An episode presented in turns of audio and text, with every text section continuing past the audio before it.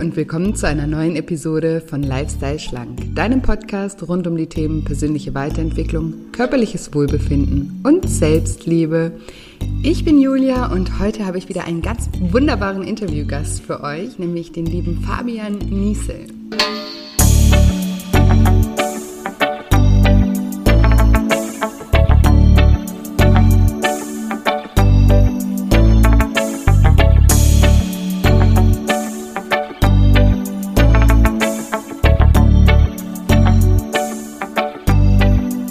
Ja, und wenn du dich fragst, ob du eventuell an Depressionen leidest oder was du tun kannst, wenn du Depressionen diagnostiziert bekommen hast, dann bist du in dieser Episode genau richtig.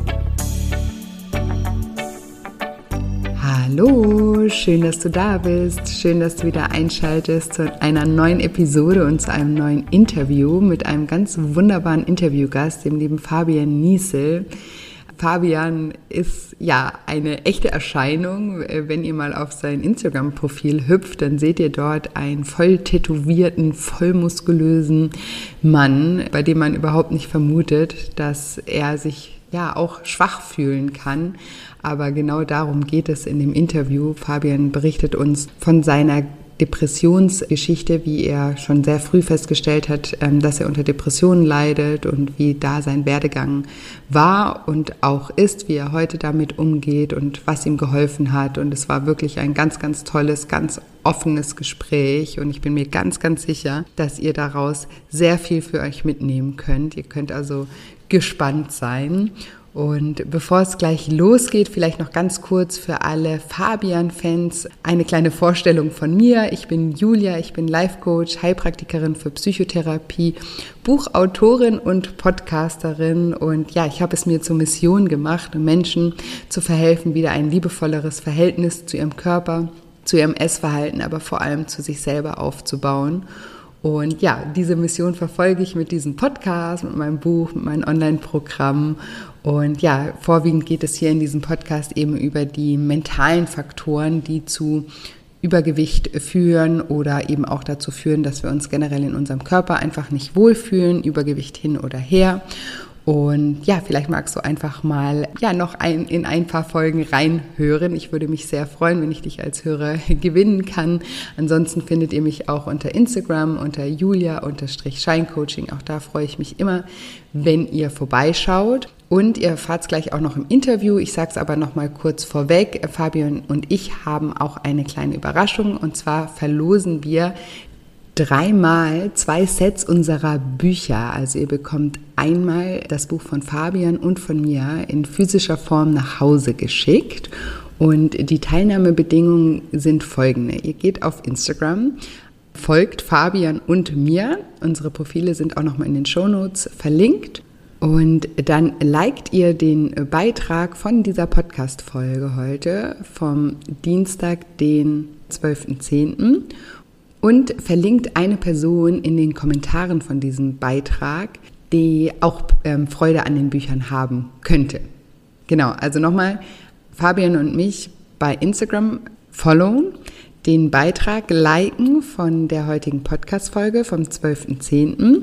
und den Beitrag vom 12.10. kommentieren und in dem Beitrag eine Person verlinken, die sich auch über die zwei Bücher freuen würden. Und dann seid ihr mit in der Verlosung und ich drücke euch jetzt schon mal ganz doll die Daumen. Ihr kommt, bekommt dann auf jeden Fall eine Nachricht von mir und Fabian, wenn ihr gewonnen habt. Und dann habe ich heute noch eine Ankündigung, über die ich mich sehr freue. Und zwar ist ähm, ja die Herbstzeit immer für mich so die Zeit des Loslassens symbolisch machen uns das die Bäume sozusagen im Herbst auch vor, denn sie verabschieden sich im Herbst von ihren Blättern, um in der kalten Jahreszeit einfach Energie zu sparen und diese eben auch anders zu nutzen und dann eben mit neuen frischen Blättern in den Frühling zu starten.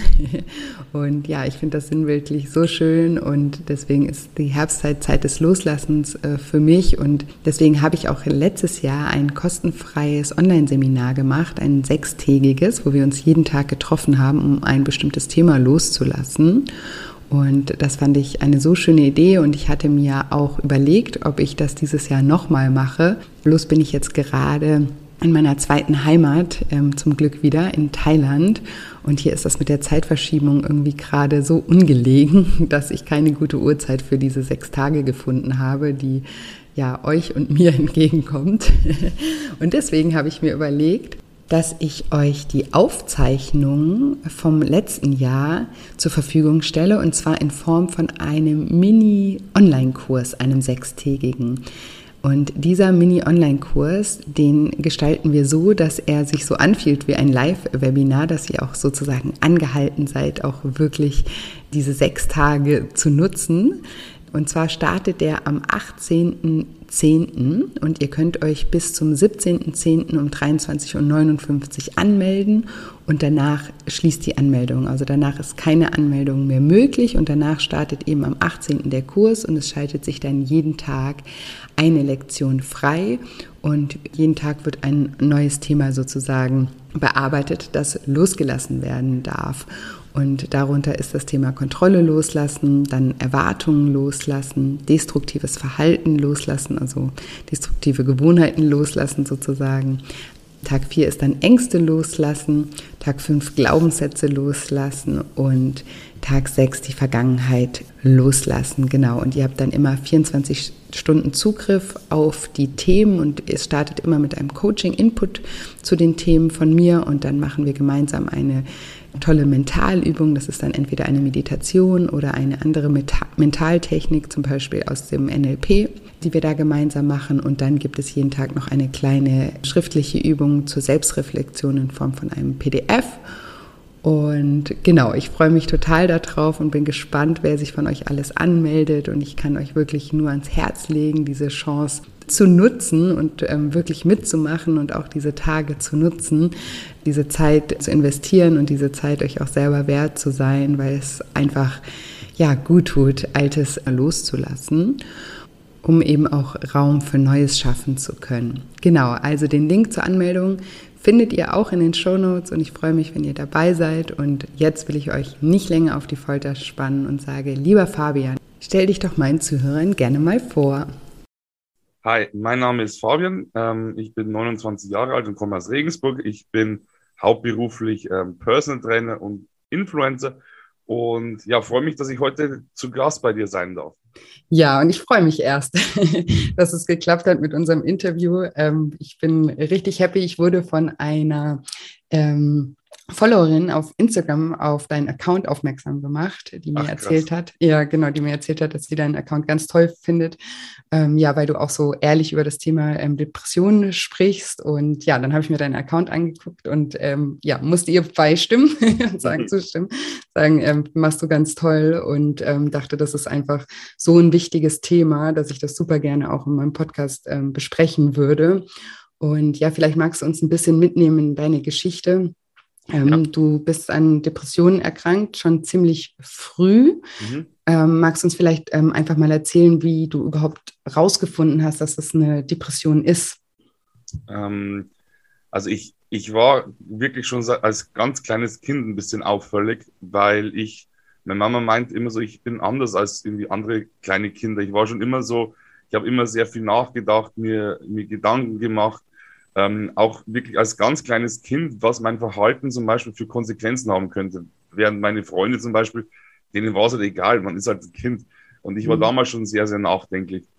Und das hat sich eigentlich auch nie geändert in meinem ganzen Leben. Und als ich dann auch im Fußball und in der Schule damit verwöhnt war, dass ich meistens immer der Beste war, ich habe die meisten Tore geschossen, ich war Kapitän, ich war von den Noten her der Beste, und ich fand es einfach ganz schön, dass, dass meine Eltern da stolz auf mich sein konnten, ähm, mhm. weil ich selbst sehr wenig, ja, ich hatte so, so gesehen kein Selbst, Selbstvertrauen oder ich habe halt einfach die Bestätigung gebraucht, um mich gut zu fühlen. Ähm, mir haben sie das auch nie so, so gesagt. Also sie haben nie gesagt, du musst Leistung bringen und dann haben wir dich lieb. Auf gar keinen Fall. Aber ich dachte, das, das macht es ihnen leichter, wenn, wenn, wenn ich gut bin, dass sie mich dann mehr lieb haben können. Ja. Ähm, ganz wichtig, ähm, weil ich wollte gerade fragen, weil du hast das gerade so gesagt, ne, ich war immer der Beste im Fußball und in der Schule und überall. Das hört sich ja manchmal so an, wie als wäre man irgendwie als totaler Übermensch geboren. Mhm. Aber wahrscheinlich hat da auch harte Arbeit ähm, äh, drin gesteckt, oder? Also du hast dir einfach viel Mühe gegeben und warst sehr ehrgeizig, um dann ja. eben auch überall der Beste zu sein, oder? Ja, absolut. Also geschenkt wurde mir tatsächlich nichts. Ähm, natürlich, natürlich war das mit Arbeit verbunden, definitiv. Aber mein, mein Ehrgeiz, der auch bis heute wirklich un, unersättlich ist, also das ist teilweise schon fast beängstigend, wie ehrgeizig ich bin, ähm, der hat mich da einfach nie irgendwie hängen lassen. Und dieser Ehrgeiz wiederum war auch dann wahrscheinlich dafür verantwortlich, dass es mir so schlecht ging, als sich das mhm. Blatt dann auch mal gewendet hat.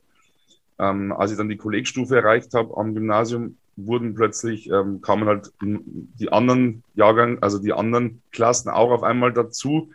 Und dann war es plötzlich vorbei mit der Beste sein. Und auch im Fußball, ich bin dann zum äh, SSV Jan Regensburg, heute, Zweit, äh, heute heutiger Zweitligist, gewechselt.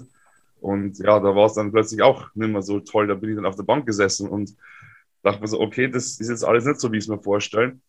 Und ich war dann einfach wirklich phasenweise so, so traurig und so niedergeschlagen und mir hat das einfach ein bisschen Angst gemacht und ich wollte aber noch nicht wirklich drüber sprechen. Da war ich 18 und bin dann einfach mal zum Arzt gegangen. Also weil ich habe halt, ich habe halt im Internet mal gegoogelt, wo man hingehen muss zu welchem Arzt, wenn man irgendwie so psychische Krankheiten hat oder so. Mhm. Dann kam halt da so ein Neurologe und dann dachte ich mir so, da gehst du jetzt einfach mal hin, ohne dass jemand was davon weiß. Weil ich, ich habe mir halt damals ein bisschen geschämt dafür, weil ich yeah. wollte halt kein, kein Psycho sein, also wie man es halt so kennt. Ne? Ja.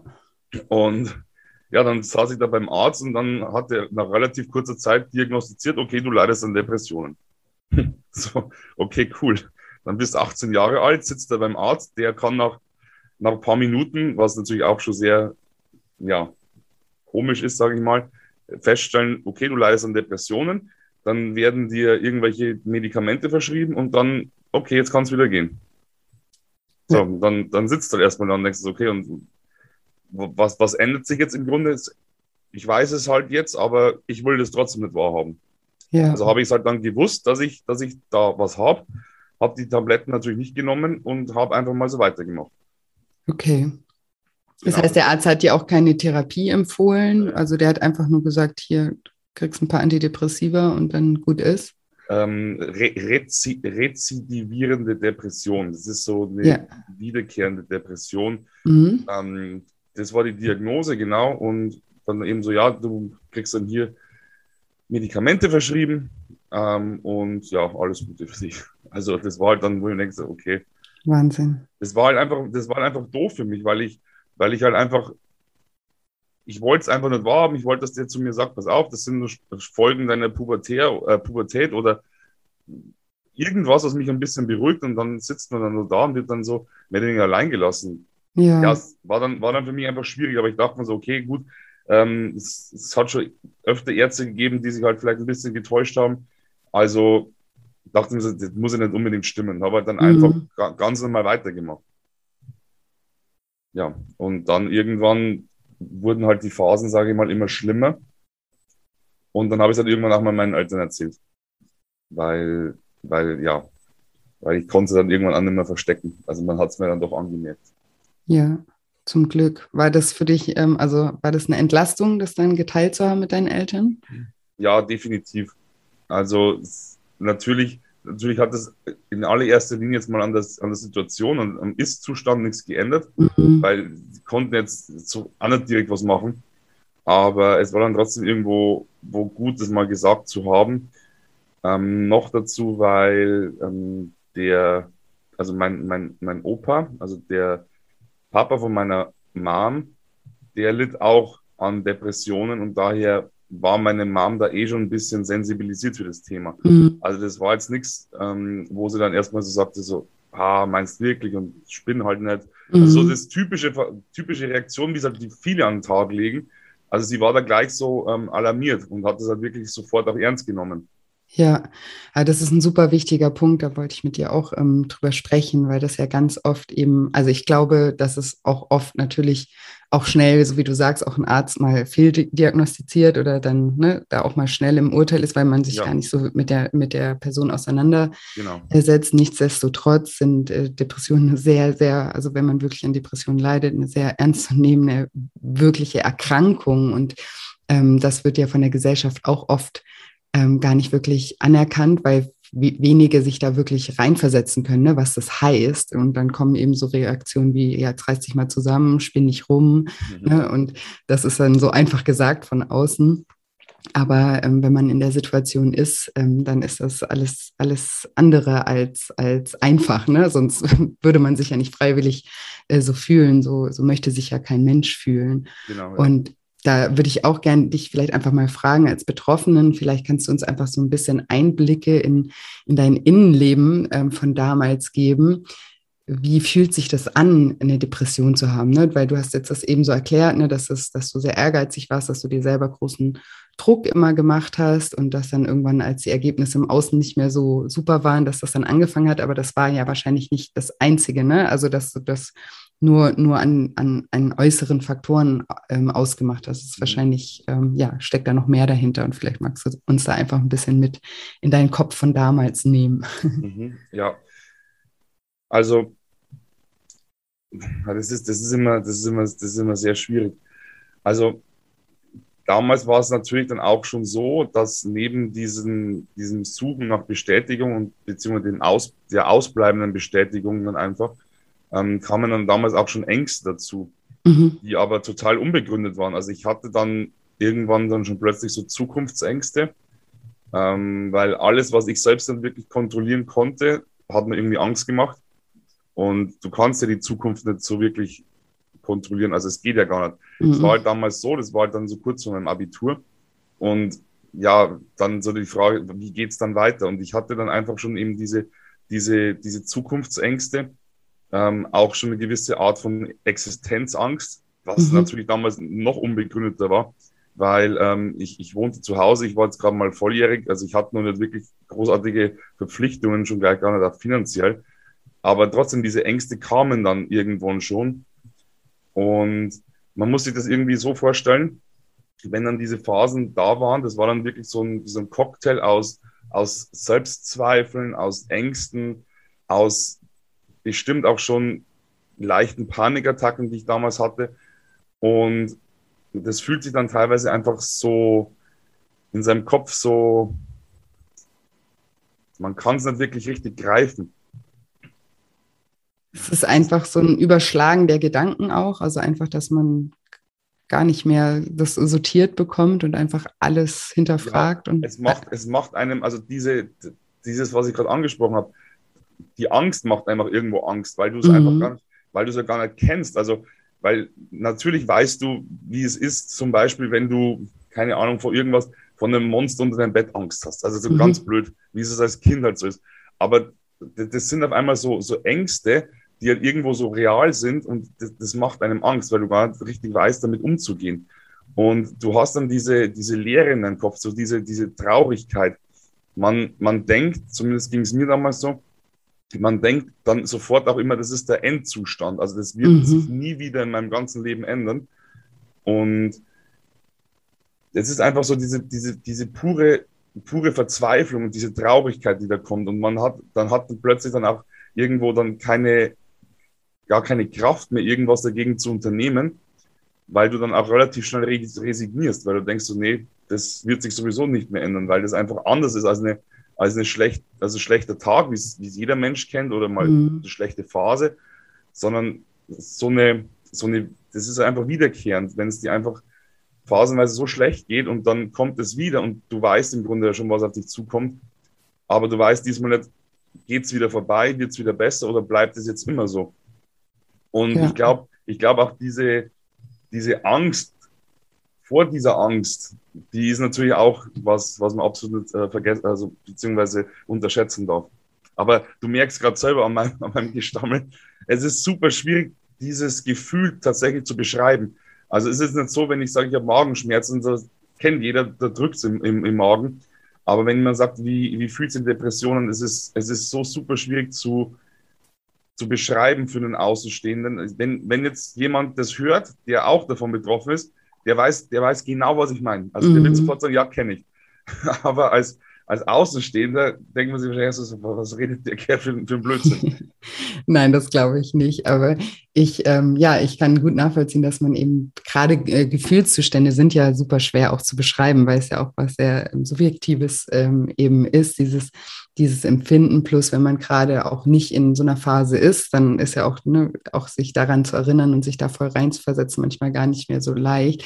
Aber ich glaube, was jeder auch kennt, ne? also selbst wenn man nur mal einen schlechten Tag hat oder so, dieses Gefühl, es wird nicht mehr aufhören. Ne? Es ist so, wenn wir, wenn Emotionen da sind und wir voll in dieser Emotion drin sind und gerade mega traurig sind oder wenn wir uns gerade, weiß ich nicht, mit unserem Partner gestritten haben ne? und einfach gerade total fertig sind oder sowas, dann hat man ja auch immer sofort diese Gedanken, so Gott, jetzt ab heute ist mein Leben für immer schrecklich. Ja, und es ja wird ganz sich, genau, ganz genau. Ja. Es wird sich nie wieder ändern. Ich ähm, sage das in meinen Coachings auch den Teilnehmern immer, wenn die mal einen schlechten Tag haben oder sowas, dass man sich immer bewusst machen muss in dem Moment. Das ist nur eine Momentaufnahme aus unserem Leben und auch schlechte Tage gehören eben auch zum Leben dazu. Die, die hat eh jeder. Und dass man sich dann sozusagen da auch in diesen Momenten gut zuredet, dass es wieder besser wird, weil es wird ja wieder besser. Aber wenn wir in diesen Emotionen drin sind, dann können wir das oft eben nicht sehen sehen. Und das ist ja jetzt sozusagen nur die Light-Version. Und wenn man an Depressionen erkrankt ist, ähm, ja, kann ich mir gar nicht vorstellen, wie extrem dann diese Gefühle eben auch sein müssen. Hattest du da auch ähm, körperliche ähm, Symptome? Also da, damals, als es losging, noch, noch nicht. Also da, da ging es eigentlich. Natürlich haben wir es mir angemerkt, also du kannst den Mama sowieso nie anlügen. Also die, die wusste auch ohne, dass ich was sage, wie es mir geht also man hat es man hat's mir dann schon angesehen in meinem Gesicht, an meinen Augen. Aber ich glaube, jemand, der mich nicht gut kannte, der hätte es auch gar nicht gemerkt. Also ansonsten, mhm. nee, so körperlich, körperlich hatte ich damals so keine Beschwerden. Es ging ja, da ging es ja auch erst so, so, so los. Es waren so die ersten, die ersten Berührungspunkte damit. Und die Phasen, in denen es mir schlecht ging, die waren noch, ja, das war überschaubar. Also es war natürlich schon, schon länger als es sind bloß ein paar Tage. Aber die Phasen dazwischen, in denen es mir wieder gut ging, die waren einfach noch, noch, das klingt jetzt doof, aber die waren einfach noch viel zu lang, als dass ich jetzt äh, irgendwo das schon so richtig, richtig ernst genommen habe. Mm. Ich dachte so, das ist halt einfach mal so, ja, es ist trotzdem so eine, so eine Phase von ein, zwei Jahren vielleicht, die dich jetzt ein bisschen da begleitet. Aber spätestens dann, wenn du, wenn du deine Ausbildung hast, dann in deinem Job bist und sich dann alles so sortiert hat, dann geht das auch vorbei. Das war halt so mein, meine Gedanken, weil mhm. dann lasse ich das Thema Schule hinter mir, dann lasse ich das Thema Zukunftsängste hinter mir, weil ich dann ja mein, meine feste Ausbildung habe und alles. Ja, das dachte ich, das regelt sich dann schon von alleine. Aber das war halt auch ein bisschen naiv. Also es regelt sich gar nichts von alleine, wenn du, wenn du selber nichts dagegen unternimmst. Ja, leider. Und leider unternehmen wir meistens eben auch erst dann was, wenn der Leidensdruck so groß ist, genau. dass es einfach nicht mehr anders geht. Ne? Dass wir ja. einfach so hilflos sind, dass wir sagen, okay, jetzt ist wirklich alles andere wurscht. Ich muss mich jetzt darauf fokussieren. Und leider lassen wir es oft so, so weit so weit erst kommen, dass wir irgendwie aktiv äh, werden. Äh, wann war der Moment bei dir, wo du das so wirklich begriffen hast? Also das ging dann einfach viele Jahre so, so ein Auf und Ab, ähm, mal besser, mal schlechter. Und das war dann, das war dann Mitte 2016, beziehungsweise Juni, Juli 2016 war es dann so, ähm, da hat uns dann eben mein Opa, den ich gerade vorhin schon angesprochen habe, hat, hat uns dann leider auf eigenen Wunsch hin ähm, ja, verlassen. Formuliere hm. es mal so. Und ähm, das war dann für mich ausschlaggebender Punkt, weil ich mir dachte, ähm, also es war natürlich, es war natürlich einfach ganz schlimm für uns alle, mhm. dass, dass, es, dass, es, dass er sich halt dafür entschieden hat, fürs, für diesen Schritt. Aber ich dachte mir so, ich möchte, ich möchte es so nicht enden. Also mein Leben ja. soll so nicht enden. Und ich war damals auch schon, das war dann immer schon fortgeschrittener. Und das war für mich der Moment, wo ich dachte so, okay, jetzt, jetzt musst du was tun. Jetzt musst du was tun, weil sonst äh, ändert sich das nie. Ich habe in der Zwischenzeit eine Ausbildung dann eben angefangen, habe die dann ein halbes Jahr, bevor ich fertig war, abgebrochen, ähm, wegen meinen Depressionen schon. Es mhm. wurde dann einfach immer schlimmer.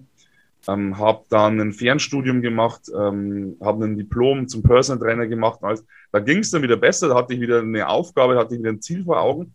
Und dann, dann hatte ich das Diplom in der Tasche und alles.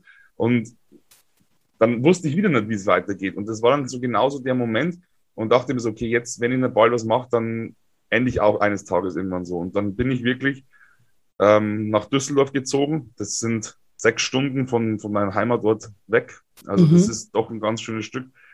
Hatte dann einen Freund und dachte mir so, ich muss es in die Großstadt, ich muss es als Personal Trainer arbeiten, dann haben sich alle meine Probleme gelöst und dann ist alles wieder gut. Also ich habe im Grunde genauso wieder wie damals auch schon gedacht, so wenn irgendwas in, in Kraft tritt oder wenn irgendwas passiert, dann geht es wieder gut. Also du hast gedacht sozusagen, du, du, du, du veränderst jetzt im Außen was, sozusagen, genau. du, du, verlässt dein Umfeld und startest jetzt nochmal neu ja. und ähm, hast gedacht, du nimmst dich nicht selber mit, sozusagen. Ja, ganz, ganz genau. Das ist genau so, wie es halt, das, das kennt man ja. Also das, ja. das ist einfach, dass man denkt so, okay, man lässt es einfach mal alles hinter sich, man startet jetzt in ein neues Leben und dann ist alles toll. Ja. Und dann bin ich einfach mal so komplett alleine, ohne Freunde, ohne Familie, ohne irgendwas, bin ich dann einfach mal nach Düsseldorf gezogen. Das war der Entschluss, ich habe den Entschluss gefasst und keine, ich glaube, es waren sieben Wochen später, habe ich da gewohnt. Also das war, das war wirklich brutal. Ich habe sofort eine Wohnung gefunden, sofort die Zusage und bin dann auch sofort hingezogen. Und die ersten drei Monate war es auch ganz gut. Es war aufregend, alles neu.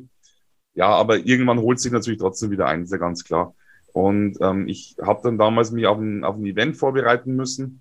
Ähm, 2019 war, äh, 2017 auf die, auf die FIBO. Und also in Köln die Fitnessmesse. Ich habe mhm. hab damals eben schon nebenbei als, als Person Trainer eben auch schon als Influencer gearbeitet. Und ja, muss mich darauf vorbereiten, habe dann alles so beiseite geschoben, habe gesagt, nee, ich habe jetzt keine Zeit für meine Sorgen und so, ich schiebe jetzt alles mal beiseite, ich muss mich darauf vorbereiten. Mhm. Und als dann dieses Event kam und es mehr oder weniger danach vorbei war, ich vergleiche es immer mit so einem Staudamm, dann brach alles über mir zusammen. Also dann war das Event vorbei, ich hatte nichts mehr, was ich mich da äh, fokussiere mhm. und dann die Ängste und Sorgen waren aber trotzdem da. Und dann brach halt wirklich alles über mir zusammen und dann war der Moment, wo ich dann wirklich zwei Tage später bin ich dann nach Hause zu meinen Eltern gefahren, weil ich gesagt habe, es geht, es geht nicht mehr, ich, ich kann mhm. nicht mehr, ich, ich gehe gar nicht mehr.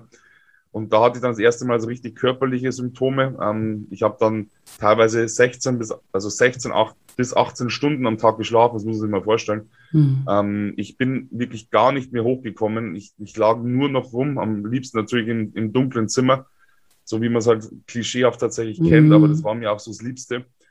Und eines Tages so nach zwei Wochen meinte meine Mama dann auch, jetzt geh mal bitte zum Hausarzt und lass dich einfach mal durchchecken. Der kennt auch unsere Vorgeschichte, also unsere Familienvorgeschichte und kannte auch mich schon von klein auf. Der kennt auch meine Hintergründe und meinte so, jetzt lass dich bitte mal von dem durchchecken. Vielleicht hast du auch körperlich irgendwas oder vielleicht gesundheitlich irgendeinen Mangel oder was weiß ich was. Und dann war ich da halt und dann hat er mir eine Frage gestellt, ob ich schon mal drüber nachgedacht habe, mir das Leben zu nehmen. Mhm. Und ähm, dann wurde mir in dem Moment einmal das erste Mal so richtig bewusst, dass ich den Gedanken nicht bloß einmal hatte. Hm. Und das habe ich ihm halt dann auch so, so gesagt, mit der Bitte, dass es meiner Mama halt nicht sagt. Ähm, und dann hat er gemeint, so, okay, es besteht natürlich jetzt keine ak akute Suizidgefahr, ähm, aber er würde mir trotzdem ganz, ganz dringend raten, in, in eine Klinik zu gehen. Hm. Und am selben Tag dann noch bin ich dann wirklich in die, in die Psychiatrie hier nach, nach Regensburg gegangen ähm, weil ich dann selber gemerkt habe, okay, jetzt, jetzt ist es wirklich kurz vor zwölf und wenn ich jetzt bald was unternehme, dann ende ich vielleicht doch so wie, wie mein Opa. Ja. Das wollte ich halt dann einfach um alles, alles vermeiden. Ja, wahnsinnig starke Entscheidung auch, ne, in dem Moment. Ich finde das wahrscheinlich auch äh, ja, ein großes Eingeständnis oder Zugeständnis, ne, dass man, dass man sagt, okay, ich gehe jetzt in, in eine Klinik oder wie war das für dich? Ja, ähm, absolut. Ich hatte so, ich habe so, ich hab so schlimme Angst vor dieser Klinik gehabt man, man kennt es halt irgendwo so aus, aus Filmen, das ist total hm. doof. Also Klar, so, ja. so, die typische Psychiatrie, das sind irgendwelche Menschen, die die Gänge schreien, ähm, am besten noch Gitterstäbe vor, vor den Fenstern und so, also so richtig, mhm. so richtig spooky, wie man sich halt so, ja, wie man sich halt so vorstellt. Und das ist eigentlich das Allerschlimmste daran. Mein erster Satz, als ich das gehört habe, war, wie soll ich es denn mit Instagram machen? Das ist total doof eigentlich. Also ich habe da so meine Gesundheit und alles so, was, was eigentlich an allererster Stelle steht, mal hinten angestellt und dachte mir so, wie soll ich jetzt meinen Followern erklären, dass ich jetzt einfach mal in, in eine Psychiatrie gehe? Ähm, das war so echt meine größte Sorge. Und ja, ich war dann aber irgendwo trotzdem so vernünftig, dass ich mir dachte, so, okay, ich krieg das schon irgendwie hin, muss aber den Schritt jetzt trotzdem machen. Ja, und ich, also das war eine ganz, ganz schlimme, es war eine super wichtige Entscheidung für mich. Diesen Schritt zu gehen, war aber auch eine ganz schlimme Entscheidung. Ich hatte wirklich ganz, ganz große Angst davor. Und als ich dann da bei dem Oberarzt der Psychiatrie saß in der Klinik, meine Mama war natürlich dabei, die, die wusste dann natürlich dann schon Bescheid. Die wusste zwar dieses eine Detail nicht, was ich im Hausarzt mhm. erzählt habe, aber sie wusste, dass es einfach jetzt an der Zeit ist, da, äh, sich Hilfe zu holen. Also ich habe ja schon immer Hilfe gehabt in den letzten Jahren. Ich war ja immer wieder bei Therapeuten zur Gesprächstherapie, habe das aber dann immer wieder abgebrochen, wenn es um besser mhm. ging. Also es war halt total doof. Die Medikamente genommen, wenn es um schlecht ging, dann wenn es um besser ging, abgesetzt wieder. Also ich war halt, ich war halt total doof. Ähm, ja, und da war es dann einfach so, dass ich wusste, ich brauche jetzt mal wirklich konstante Betreuung. Und als, als ich vor diesem Oberarzt in der Psychiatrie saß, habe mich der angeschaut und meinte so, ich soll doch am besten wieder in das Fitnessstudio gehen, wo ich hergekommen bin. Ähm, und soll nicht so seine Zeit verschwenden. Also hm. das klingt jetzt, das klingt jetzt total hart, aber es war im Grunde genauso. Ich saß halt dann da, ich hatte dann auch schon die Tattoos, ich war halt dann auch schon, ähm, ja, von meinem Körperbau her relativ muskulös. Ich habe mich halt da in den Kraftsport ge, ge, bin in den Kraftsport geflüchtet in den Jahren zuvor und habe auch diese Tattoos als Selbstschutz mir irgendwo so ein bisschen ähm, angeeignet. Mhm. Äh, saß dann da gebräunt, so, äh, bin halt auch regelmäßig ins Solarium gegangen. Ich habe halt alles gemacht, um nach außen stark mhm. und gut zu wirken, damit ich da irgendwo ein Stück weit Respekt bekomme von den Leuten oder auch wieder die Bestätigung bekomme. Ähm, also es war immer dieser, dieser Versuch nach Anerkennung im Außen. Das ist ganz schlimm. Und ich saß dann halt da und dann hat der so wirklich so suffisant gelächelt und meinte so, ich sollte bitte seine Zeit nicht verschwenden. Und das war für mich halt dann auch wieder so ein, so ein Punkt, wo ich dachte, so, okay, eigentlich jemand, der, der diesen ja. Beruf ausübt, der genau wissen müsste, wie es solchen Menschen geht, macht sich dann mehr oder weniger über einen lustig. Und ähm, das fand ich halt dann einfach schlimm. Weil oh, man denkt, wenn. Ich habe gerade Gänsehaut am ganzen Körper. Ich finde das also genau wie du sagst, das äh, war das auch das Erste, was mir jetzt auf der Zunge lag, eben, dass jemand, wenn jemand von außen, der überhaupt gar keine Ahnung hat, ne, dann irgendwie denkt, okay, weil jemand ein bestimmtes äußeres Bild, Erscheinungsbild hat, mhm. Ähm, kann das ja gar nicht sein oder genau. so, dann okay, ne? Selbst das ist nicht wirklich empathisch, aber ähm, von einem Arzt und jemanden, nicht nur von einem, einem, einem, Arzt, sondern einem Psychiater dann auch, der sich ja mit diesen Themen auskennt und diese Krankheitsbilder ja auch kennt, ist das ja unglaublich, also unfassbar eigentlich. Ja, es, also wirklich, meine, ich kann mich noch ganz genau an diesen Tag erinnern. Ich, ich sah dann zu meiner Mama rüber, die saß am, am Stuhl neben mir und ihr Kind hat, hat so, so gezittert, die, die, mm. hat, die hat gekocht vor Wut. Mm, das glaube ich. Die stand danach auf und sagte, Frau Faber, wir gehen jetzt, das, haben wir, das müssen wir uns nicht geben, das haben wir nicht nötig. Ja. Und in diesem Moment hat er dann erstmal verstanden, glaube ich, dass das halt wirklich ernst ist, dass ich hier nicht zum Spaß sitze. Das musst du dir mal vorstellen. Also, wer, wer setzt sich denn freiwillig in eine Psychiatrie rein und bittet um eine Aufnahme, mm. wenn, wenn er es nicht ernst meint? Ja, also, ich dachte auch so, wie, wie, wie ja, also wie gesagt, ich, ich werde diesen Mann nie vergessen. Ähm, ich hoffe, dass er sich in der Zwischenzeit dahingehend ein bisschen gebessert hat, ähm, weil es einfach ganz schlimm ist, wenn du im Grunde diesen Schritt gehst und der dir eh schon echt alles abverlangt und dann ja. sitzt du dann da und dann, dann denkst du, ich komme vom Regen, die, äh, vom Regen in die Traufe. Also das ist halt mhm. so, es, es geht genauso weiter, wie du es in deinem Umfeld einfach in den letzten Jahren immer schon wieder damit konfrontiert wurdest. Du, du wirst einfach nicht ernst genommen. Ja, vor allem, da würde ich vielleicht auch gerade jetzt äh, äh nochmal gerne drauf eingehen, weil das ist ja eben was, ne? man denkt ja immer, Depressionen haben Menschen und ha haben auch Menschen, die vielleicht äh, traumatische Erlebnisse erlebt haben, denen die, die, ja, die krasse Sachen in ihrem, Leb äh, äh, in ihrem Leben erlebt haben. Mhm. Aber nicht nur, ne? Also es muss, du, du kommst ja, so wie ich das jetzt verstanden habe, aus einer relativ stabilen, unterstützenden äh, Familie auch, ne? Die, du hattest jetzt nicht irgendwie dieses eine traumatische Erlebnis oder so, sondern das äh, ist wahrscheinlich einfach auch genetisch in deiner Familie ein bisschen ähm, Mhm. Thema, auch Thema Depression. Und das hat ja auch viel mit dem Hirnstoffwechsel auch ähm, ähm, zu tun, ne? wie die Serotoninausschüttungen sind und so weiter. Also das ist nicht immer was, was man nur im Außen irgendwie festmachen kann. Also und deswegen ist es so wichtig, auch deswegen ist mir auch wichtig, hier im Podcast darüber auch ähm, zu sprechen, um das einfach ein Verständnis für, für dieses Krankheitsbild äh, zu bekommen und Leute nicht zu verurteilen, weil niemand weiß, wie es in jemand anderem aussieht, ja. Und das, das, das, das dürfen wir uns niemals anmaßen, irgendwie darüber zu urteilen. Wenn es jemandem schlecht geht, geht es jemandem schlecht. Und es ist egal, ob du dir denkst, ja, also wenn ich so aussehen würde oder wenn ich das Auto fahren würde oder wenn ich den Job hätte, dann würde es mir niemals schlecht gehen, weil das weißt du nicht, ne, wenn du nicht der andere Mensch bist. Und das das finde ich ganz, ganz wichtig, dass wir da tolerant sind und ähm, ja, Menschen auch ernst nehmen. Ja, abs absolut. Also, wie du richtig sagst, die Krankheit hat ja kein Gesicht. Also, du kannst ja. sagen, wenn dir das passiert, dann hast du es. Wenn dir das nicht passiert, dann hast du es genau. nicht. Also, es kann halt wirklich jeden treffen und es kann auch jeden in jedem Alter treffen. Also, das mhm. ist halt mhm. einfach nichts, was du. Und man sucht sich das ja einfach auch freiwillig nicht aus. Es ist ja nicht so. Und ich hatte auch in der, ich war insgesamt in zwei Kliniken. Ich war dann vier Wochen hier in Regensburg in, in der Psychiatrie und dann acht Wochen in, in einer psychosomatischen Klinik am Ammersee. Und da hatte ich auch mal in der Gruppentherapie auch die äh, Situation, dass eine andere Patientin mich vor allen in einer Runde mehr oder weniger bloßgestellt hat und auch so meinte so, wen verarschst du eigentlich hier? Ähm, du hast doch gar nichts. Du kommst aus einem super Elternhaus, also weil ich wirklich, meine, meine Eltern haben mich wirklich schon mein ganzes Leben lang unterstützt und waren für mich da. Also ich, ich habe, das ist wirklich auch was, wo ich sage, das, das ist ein, das ist ein absolutes Geschenk. Also wie meine Eltern mich überhaupt immer äh, sich für mich um mich gekümmert haben und alles. Mhm. Und habe mir das eben genauso zum Vorwurf gemacht. Du hast ein super Elternhaus, du hattest eine super Kindheit, du bist gut aufgewachsen, du hast doch alles. So mhm. wen verarschst du hier? Ja. Und das war dann auch so, so, sogar, sogar auch andere Betroffene, das ist ja dann nochmal eine Stufe über dem Arzt. Mhm. Weil der ja. Arzt hat das zwar gelernt und studiert und alles, aber eine andere Betroffene, die im Grunde genau weiß, wie es einem geht, ja. unterstellte das dann auch. Ähm, es hat sich dann im Nachhinein herausgestellt, dass halt ihr großes Thema war, weil sie eben von ihren Eltern keine Liebe bekam und mehr oder weniger von ihren Eltern weggestoßen wurde. Mhm. Und natürlich hatte das dann voll getriggert, als ich dann darüber gesprochen habe, dass meine Eltern so toll sind.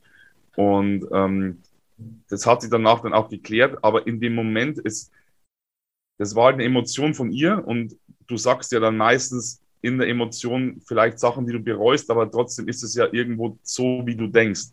Und das hat mir dann halt schon gezeigt, auch wenn sie vielleicht im Nachhinein gesagt hat, es tut mir leid, aber sie denkt so. Mhm. Also, also muss ich mir halt die Frage stellen, so wenn, wenn du selbst bei anderen Betroffenen dieses Bild vermittelst, wie ist es, wie du eben richtig gesagt hast, wie ist es dann eben erst bei, bei Leuten, die, sagen wir mal, gar keine Berührungspunkte damit haben, mhm. die ich auch gar nicht persönlich kennen. Natürlich, wenn du dann sagst, hey, ich leide an Depressionen, die hauen dich sofort in eine Schublade rein, von wegen so, du bist irgendwie ein, ja, weiß ich nicht, ein Heuchler, du willst nur Aufmerksamkeit, du möchtest dich vor irgendwas drücken, weil das ist natürlich auch immer ganz, ganz gängig. Ja, und das, also das war damals echt eine, eine ganz, ganz schlimme Zeit für mich und ich habe mir auch geschworen, sobald ich irgendwann mal die nötige Kraft dazu habe, will ich auch alles dafür tun, dieses Thema ja öffentlicher zu machen, natürlich ja. im Bereich meiner Möglichkeiten, weil ich einfach möchte, dass es anderen Betroffenen vielleicht nicht mehr so geht, dass es einfach vielleicht ein bisschen mehr Verständnis, ein bisschen mehr Akzeptanz bekommt, dieses ganze Thema. Und dass man eben nicht sagen kann, der hat's, der hat's nicht, weil du das einfach nicht sehen kannst. Und gerade oft ist es so, ähm, dass die Menschen, die nach außen ganz glücklich wirken und ihre Späße machen und all mm. Zeug, sind meistens die, denen es am schlechtesten geht. Ja, und, und ich finde auch, also abgesehen von, von, von den Beurteilungen von anderen, glaube ich, ist es auch ein ganz großes Problem, ähm, wenn man selber betroffen ist und weiß, man hat jetzt im Außen gar keinen offen, also gar keinen Grund, ne, sich so zu fühlen. Ich glaube, das ist auch etwas, was dich selber total unter Druck setzt. Ne? Wenn du halt da sitzt und sagst so, hey, mein Leben ist doch eigentlich, ich ja. habe einen Job, ich habe eine Familie, es ist doch alles gut, warum bin ich so undankbar, warum fühle ich mich so schlecht? Ne? Und das erhöht ja auch wahnsinnig den Druck auf einen selbst, sich dann gut fühlen zu müssen. Das, äh, so werden wir uns ja auch niemals gut fühlen. Und ich glaube, selbst für Betroffene ist dieses Bild, was man eben also oder dieses Unwissen über diese Krankheit einfach ähm, ganz oft ein Problem, sich dann eben auch Hilfe zu holen, weil viele sich vielleicht auch genau deswegen auch schämen und denken, ne, das kann ja nicht sein, wenn ich zum Arzt gehe, der, der denkt ja, ich bin verrückt, weil ich ist doch eigentlich alles gut in meinem Leben. Aber ne, es ist alles gut, wenn du dich gut fühlst. Ne? Du kannst nichts haben und äh, super glücklich sein und kannst alles haben und super unglücklich sein. Also das, äh, das, äh, wie wir, also und unser ja. Gefühl ist ja das, was entscheidet darüber, ob wir glücklich sind oder nicht und nicht irgendwie ähm, der Job oder das Außen. Ne? Klar, das kann beeinflussen und wenn wir in einem Job sind, der uns unglücklich macht, äh, sollten wir uns dafür entscheiden, irgendwie den Job zu wechseln oder Part den Partner zu wechseln oder wie auch immer. Aber entscheidend ist immer unser, unser Innenleben, ja. Und das, und ähm, ja, wenn man merkt, dass man da wirklich unglücklich ist und egal, ob man jetzt einen, einen, Grund hat, den man versteht oder nicht, sollte man gucken, dass man da ja was gegen unternimmt. Ja, ja ab, absolut. Das ist wirklich ein sehr, sehr, sehr guter Punkt, den du da, den du gerade ansprichst, dieses sich selber unter Druck setzen, weil man einfach denkt, so, ich habe doch alles, es passt doch alles, darf doch eigentlich gar nicht irgendwie schlecht drauf sein und so, anderen geht es doch viel schlechter und so. Das ist aber doof, also weil ich habe das auch gelernt, dass nur, äh, wie soll ich das sagen, wenn ich zum Beispiel, wenn ich ein Problem habe und ähm, jemand anders hat auch das Problem, bloß viel schlimmer, dann hat man ja irgendwo das Bedürfnis, dass man sagt, so, oh, ich, ich darf mich aber glücklich schätzen, weil bei mir ist es ja nicht so schlimm. Also mhm. darf ich eigentlich dieses mein Problem gar nicht überbewerten. Das ist aber falsch, weil jeder, jedes Problem ist ja irgendwo, es ist nicht einzigartig, aber für dich ist es mhm. kein Problem. Und wenn ja. es dich belastet und wenn es dir deswegen nicht gut geht, dann hast du auch ein, ein Recht, sage ich mal, auf dieses Problem. Also das klingt jetzt total doof, ja. aber man, man es ist subjektiv, es ist dein ja. Empfinden, ja. Der eine, der eine hält genau. das für ein Problem und du denkst dir, Hä, was für ein Problem, ist doch alles easy. Ja, genau. Und du, und du hast halt vielleicht andere Sachen, die andere Menschen nicht nachvollziehen können, aber jeder, so wie du sagst, hat ein, ein Recht darauf, seine eigenen Ängste und seine eigenen Zweifel und ähm, ja auch seine eigenen Trauer irgendwie zu haben. Und das ist, ja, finde ich ganz, ganz wichtig, dass wir da eben Menschen nicht ähm, verurteilen. Genau. Man darf, man darf da wirklich niemanden, niemanden verurteilen.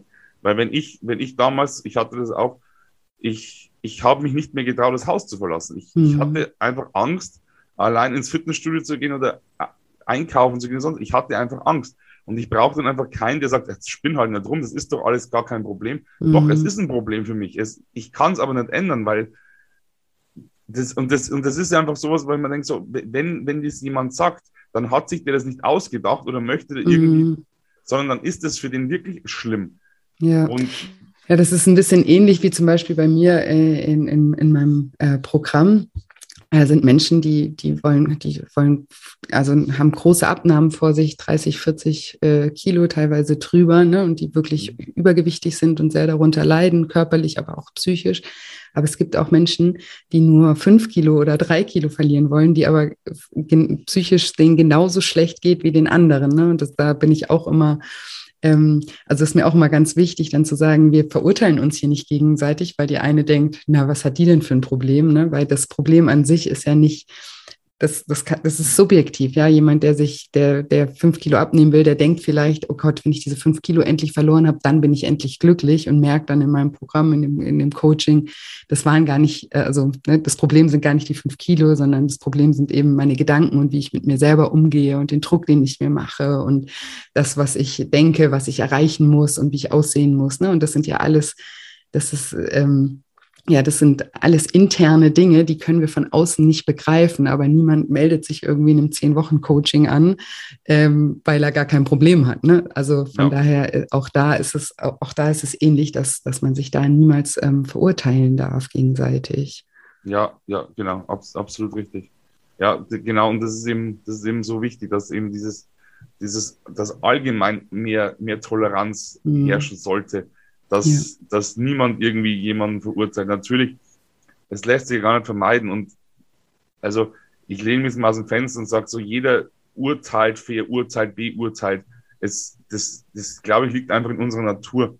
Ähm, aber trotzdem sollte man einfach dann vielleicht, wenn das geschehen ist, dass man, dass man irgendjemanden vielleicht verurteilt, dass man sich dann vielleicht trotzdem dann wieder ins Gedächtnis ruft, so, hey, ähm, Moment mal, und dann sich vielleicht genau das wieder ins, also genau das sich daran erinnert, dass ja. man das eben nicht sollte oder dass es eigentlich gar nicht einem zusteht, weil du einfach gar nicht weißt, was der Mensch durchmachen musste, wie es diesen Menschen geht.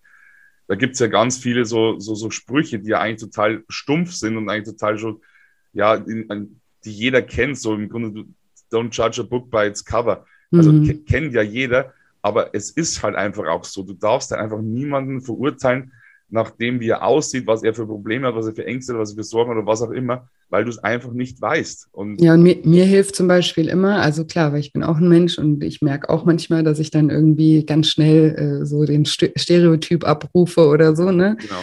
Und ähm, aber wenn ich mich dabei erwische, dann, dann übertrage ich das immer auf mich und ich denke mir immer, ja, ich möchte ja auch so ähm, ernst genommen werden, wie ich bin, mit, mit allem, ne? auch mit meinen äh, Problemen. Und deswegen muss ich mich sozusagen auch öffnen, anderen gegenüber, ähm, sie mit all ihren, ihren Themen auch ernst zu nehmen. Ne? Und ähm, ich glaube, das ist einfach auch ein bisschen ähm, ja, ein Training, dass wir da bewusster werden, was wir da eigentlich machen, ne? dass wir schnell urteilen oder verurteilen und eben sich dann wirklich versuchen, mal in den Mensch reinzuversetzen, mal versuchen, sich die Brille aufzusetzen, äh, durch die der Mensch ähm, äh, das, das Leben erlebt. Ne? Und ich finde, da kann man seine Empathie einfach auch ein bisschen schulen und ähm, ja, und einfach ein bisschen Vertrauen, Vertrauen auch haben, ne? dass jetzt Menschen nicht irgendwie immer alles nur aus, also wir, also wenn man, wenn man Leute verurteilt, dann ist es sehr oft ähm, suggeriert man ja damit, dass die irgendwelche bösen Absichten damit haben. Ne? Also warum solltest du dich jetzt hinsetzen und sagen, ja, ich habe eine Depression, ähm, wenn du das nicht hättest? Was, was sind dann die Gedanken, die die Menschen über dich haben? So, der macht es nur weil. Und dann suchen sie irgendwelche Gründe. Der will Aufmerksamkeit, genau. der will nicht arbeiten, ja, der ja. will, also ne, das ist ja eine Unterstellung von etwas, was irgendwie dann bösartig ist oder sowas. Und das ist eben auch so, wo ich denke, dass Vertrauen oft hilft, dass wir nicht immer, immer das Schlechte in den Menschen irgendwie erwarten, sondern da einfach auch sagen, okay, ne, das ist vielleicht halt einfach so und der kann in dem Moment einfach nicht anders. Ja, ja, ja. Wie, wie, du, wie du absolut zutreffen, wie du das, wie du sagst, genau. Es wird dann immer was Böses unterstellt und davon, davon muss man einfach, muss man einfach wegkommen. Also der, vor allem gerade, gerade das, was du sagtest, der, der will nur Aufmerksamkeit und so das habe ich halt, das, das, das höre ich teilweise leider immer noch bis heute. Also es ist einfach Fakt. Ähm, ja, es ist, es ist, es ist leider schade, aber ähm, trotzdem habe ich das Gefühl, dass das Bewusstsein der Menschen allgemein in den letzten Jahren, in, also in, in vielen Bereichen einfach besser wird. Mhm. Und auch, auch da, also natürlich, natürlich wird es nie, wirst du nie alle erreichen können, aber ich denke schon, dass es immer mehr gibt, die, die da dahinter kommen. Äh, ja, auf jeden Fall. Also es ist auf jeden Fall eine positive Entwicklung. Ich glaube auch eben dadurch, dass ähm, auch Persönlichkeitsentwicklung und ne, dass es viele tolle Bücher gibt, viele tolle Podcasts gibt, die eben auch über solche Themen auch aufklären und die Menschen sich auch mehr dafür interessieren. Ähm, ich glaube, allein dadurch ähm, haben wir da schon ja mehr Toleranz als noch die Generationen äh, vor uns da wo das so wahrscheinlich gar, gar nicht äh, ja. anerkannt wurde. Und das wird wahrscheinlich auch immer besser. Und das, deswegen ist es ja toll, dass es Menschen wie dich auch gibt, die da offen auch ähm, drüber sprechen und eben sich auch dafür entscheiden, dann eben auch mal diese Kommentare, die, die dann auch ja. kommen, ähm, ja, auf sich zu nehmen. Ja, und das ist eine super mutige ähm, Entscheidung auch, ne? weil das müsstest du ja auch nicht machen. Ne? Du könntest das ja auch einfach für dich regeln, weil das ist ja schon schwer genug. Und gerade wenn man da anfällig ist, ist natürlich auch, also kann ich mir vorstellen, dass es wahnsinnig schwer ist, wenn man dann auch noch irgendwie ja, beschuldigt wird, irgendwelche, irgendwie das aus irgendwelchen Gründen ähm, zu machen. Mhm. Also. Ja. also es war früher, früher, also früher, als es, als es mir noch nicht gut ging, hätte ich ja nicht die Kraft dazu gehabt. Ähm, heute, also ich, ich, will nicht sagen, dass ich die Depression überwunden habe, weil ich glaube, das kannst du gar nicht. Also ich mhm. glaube, wenn du das einmal hattest, ich glaube, du man lernt einfach damit umzugehen. Also man lernt, mhm. lernt damit zu leben. Ich kann heute sagen, ich bin glücklich, mir geht's super. Ähm, die, ich weiß nicht, wann ich das letzte Mal eine depressive Phase hatte. Also es ist wirklich schon sehr, sehr lange her zum Glück. Aber ähm, nichtsdestotrotz ist es halt schon so, wenn, wenn so solche Kommentare kommen und die, ich habe da echt Glück, dass die bei mir sehr selten kommen. Also der Dank der Menschen ist einfach viel, viel größer als die, die Leute, die einem da was unterstellen möchten. Aber natürlich nimmt man das dann ganz anders persönlich als, als andere, andere mm. Negativkommentare. Wenn jetzt jemand irgendwie sagt, so, deine Tattoos sind blöd oder du bist blöd mm. oder was auch immer, mm. dann ist das, dann ist das für mich okay, weil dann denke ich mir so, ja, das kann ich gar nicht ernst nehmen. Aber wenn halt mir jemand unterstellt, du hast es nur ausgedacht oder du, du, du willst eine Aufmerksamkeit oder was auch immer, dann nehme ich das halt einfach schon nochmal ganz anders persönlich. Und ähm, da ist es dann auch manchmal gar nicht so einfach, damit umzugehen. Aber ich habe mich halt einfach bewusst dafür entschieden, diesen Schritt zu gehen, weil ich mir damals gewünscht hätte, dass, dass ich auch jemanden gehabt hätte, der vielleicht vor mir steht und sagt, hey, ich war mal an dem gleichen Punkt wie du, aber ich habe es mehr oder weniger geschafft, aus diesem, aus diesem Sumpf der Depression rauszukommen. Mhm. Schau mich an, ich habe heute, ich habe heute das, was du auch eines Tages haben wirst oder haben ja. willst. Ähm, weil das Ding ist halt einfach, wenn du in diesem Loch steckst, Depression, wie wir eingangs schon erwähnt haben, du denkst, es ist ein, das ist ein Endzustand. Es wird sich mhm. nie wieder was daran ändern. Mhm. Und während ich in der Klinik war, es wurde zwar dann schon besser, aber trotzdem, du hast einfach das Gefühl, hey, ich werde, das wird nie ganz weg sein. Ich habe damals auch schon gesagt, ich, ich werde bestimmt in die Klinik wieder zurückkommen müssen eines Tages, weil das wird bestimmt, das brauche ich bestimmt. Aber ähm, ja, es gibt halt dann auch wirklich Momente im Leben, wo du dann einfach merkst, so, hey, ich glaube irgendwie, ich bin da doch rausgekommen aus diesem ganzen Schlamassel. Mhm. Und diese Hoffnung, diese Mut, das finde ich einfach so wichtig, dass es Betroffene bekommen, dass es einfach nicht das Ende ist und dass einfach diese, diese Gedanken, dem vielleicht auch ein Ende zu setzen, dass das das Allerschlechteste ist, was man überhaupt machen kann, dass, dass es nahezu kein Problem gibt, das man nicht irgendwie lösen kann. Natürlich erfordert es vielleicht viel Arbeit und auch viel Zeit und es ist bestimmt auch nicht einfach und natürlich werden auch Tränen fließen und alles. Es ist, aber ich finde, das, das soll es einem wert sein. Also ganz ehrlich, also ich, ja, dass man nicht aufgibt halt einfach. Richtig, ne? das, genau.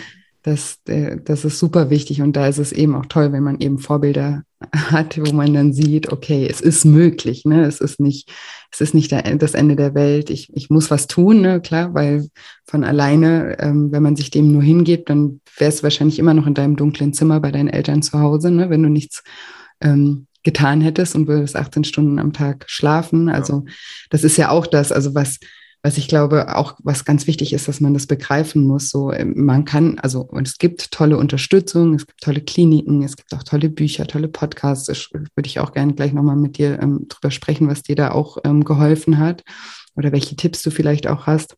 Mhm. Aber was eben auch wichtig ist, ist eben zu sehen, dass man am Ende diesen Weg trotzdem immer selbst gehen muss. Ne? Also man muss ihn ja. nicht allein gehen, aber man muss ihn selbst gehen und man muss ihn auch gehen wollen. Und das ist, das ist das Hauptkriterium sozusagen, dass man sagt, okay, ich, egal wie hart es jetzt wird, ich nehme das aber in die Hand und ich gehe, ich gehe los und ich, ich versuche etwas zu verändern. Ja, genau. Und äh, das ist auch ein ganz, ganz wichtiger Punkt, den du gerade ansprichst. Ich habe das nämlich auch nie verstanden. Ich dachte immer so, ich werde gerettet. Mhm. Also das ist so, ich dachte immer so, okay, eben wenn, wenn Situation XY passiert, dann geht es mir besser. Es war auch wieder irgendwo so, du wartest darauf, dass irgendwas passiert, dann wird es dir besser gehen. Oder aber Person XY macht mich, mhm. dass es besser, macht, dass es besser wird. Ähm, das ist aber am Ende des Tages wirklich einzig und allein ste äh, steht und fällt mit einem selbst. Das habe ich, das habe ich einfach nicht verstanden und ich, ich wollte es irgendwie auch nicht wahrhaben. Bis ich halt dann mal verstanden habe, dass nur ich mein Glück selbst in der Hand habe. Ja. Und wenn ich diesen Weg nicht gehen möchte, dann, wie du, wie du sagst, es geht keiner den Weg für dich. Ja. Du bist nicht alleine, du bekommst Hilfe, aber am Ende des Tages musst du da trotzdem selber durch. Ja, und, und, du, du kannst Tools lernen, also Werkzeuge lernen, wie du mit den Situationen umgehen kannst, aber anwenden musst du sie sozusagen selber. Das ist auch ja. ein bisschen wie in meinem Programm, da äh, ne, sagen die Teilnehmer auch ganz oft, ach, danke Julia und, ohne dich und was weiß ich. Und dann sage ich immer, nee, also klar, ich habe dir eine Struktur gegeben, ich habe dir Werkzeuge an die Hand gegeben, aber ähm, es gibt auch Menschen, die würden diese Werkzeuge gar nicht nutzen oder das gar nicht annehmen oder sich gar nicht anmelden, weil sie gar nicht den Willen dazu haben, sich zu verändern. Und am Ende bist es immer du, der diese Veränderung dann wirklich ähm, auch herbeiführt. Ja. Ja, ganz ja, wichtig. Genau. Und ich, klar, das macht natürlich auch Angst, so dieses Eingeständnis, okay, es ist, ich ich bin das, das heißt, ich habe die volle Verantwortung. Ne? Das ist natürlich auch erdrückend. Das ist natürlich einfacher, sich zu denken, ja, da soll irgendjemand kommen und mich retten und ich muss irgendwie nichts, nichts dafür tun. Aber das funktioniert halt eben leider, leider, leider nicht. Nee, das, das stimmt. Aber ja, genau, das ist aber ein wertvoller Tipp, den, den man hier an der Stelle einfach dann geben kann, dass man, dass man sich halt einfach dieses, dieses Eingeständnis machen muss, dass man sagt, okay, ich brauche Hilfe, diese Hilfe dann auch annimmt, aber halt dann auch wirklich offen ist, weil ich habe das, ich kenne das ja von mir. Dann sitzt der Therapeut vor dir und sagt dir, ähm, du sollst das und das machen und denkst so, äh, nee, das ist total doof. aber der, der wird sich schon was dabei denken und ähm, ja. nur wenn du das annimmst, was man dir halt dann auch sagt, dann kann einem da geholfen werden, weil es bringt halt nichts, wenn man sagt, okay, ich brauche Hilfe und ja, ich nehme Hilfe, aber dann lasse ich die Hilfe nicht irgendwie zu. Das ist, das ist halt dann auch doof. Ich hatte mal so eine, so eine Aufgabe in der Klinik, weil, weil meine Achtsamkeit musste geschult werden, weil ich mhm. einfach immer, immer durchs Leben gehetzt bin und dieses, diese Achtsamkeit total verloren habe. Und da meinte er so, wir müssen jetzt eine Strecke gehen. Ich glaube, es waren, es waren zehn Meter. Und ich, boah, ich krieg's nicht mehr genau hin. Ich, ich glaube, es waren, es waren 30 Minuten. also du musstest es so langsam wie möglich gehen einfach. Genau, so. Ich okay. musste mich einfach mal komplett entschleunigen, ich komplett rausnehmen, musste diese, also der Therapeut ging neben mir, also ich musste das Tempo machen. Das war natürlich für mich dann doppelt schwierig, weil ich ja noch eine, eine Verantwortung dem anderen gegenüber hatte, dass der auf mich mehr oder weniger, wenn ich schnell gehe, ging er schnell, wenn ich langsam gehe, ging er langsam. Ja. Ähm, dann nochmal dieser zusätzliche Druck.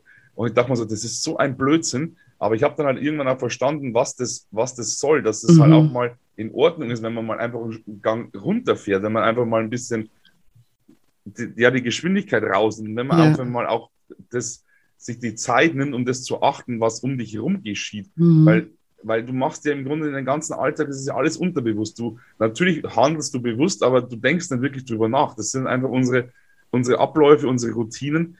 Aber so richtig achtsam, dass du sagst, ich, ich, ich schmecke genau, wie mein Essen schmeckt. Ich esse mhm. bewusst.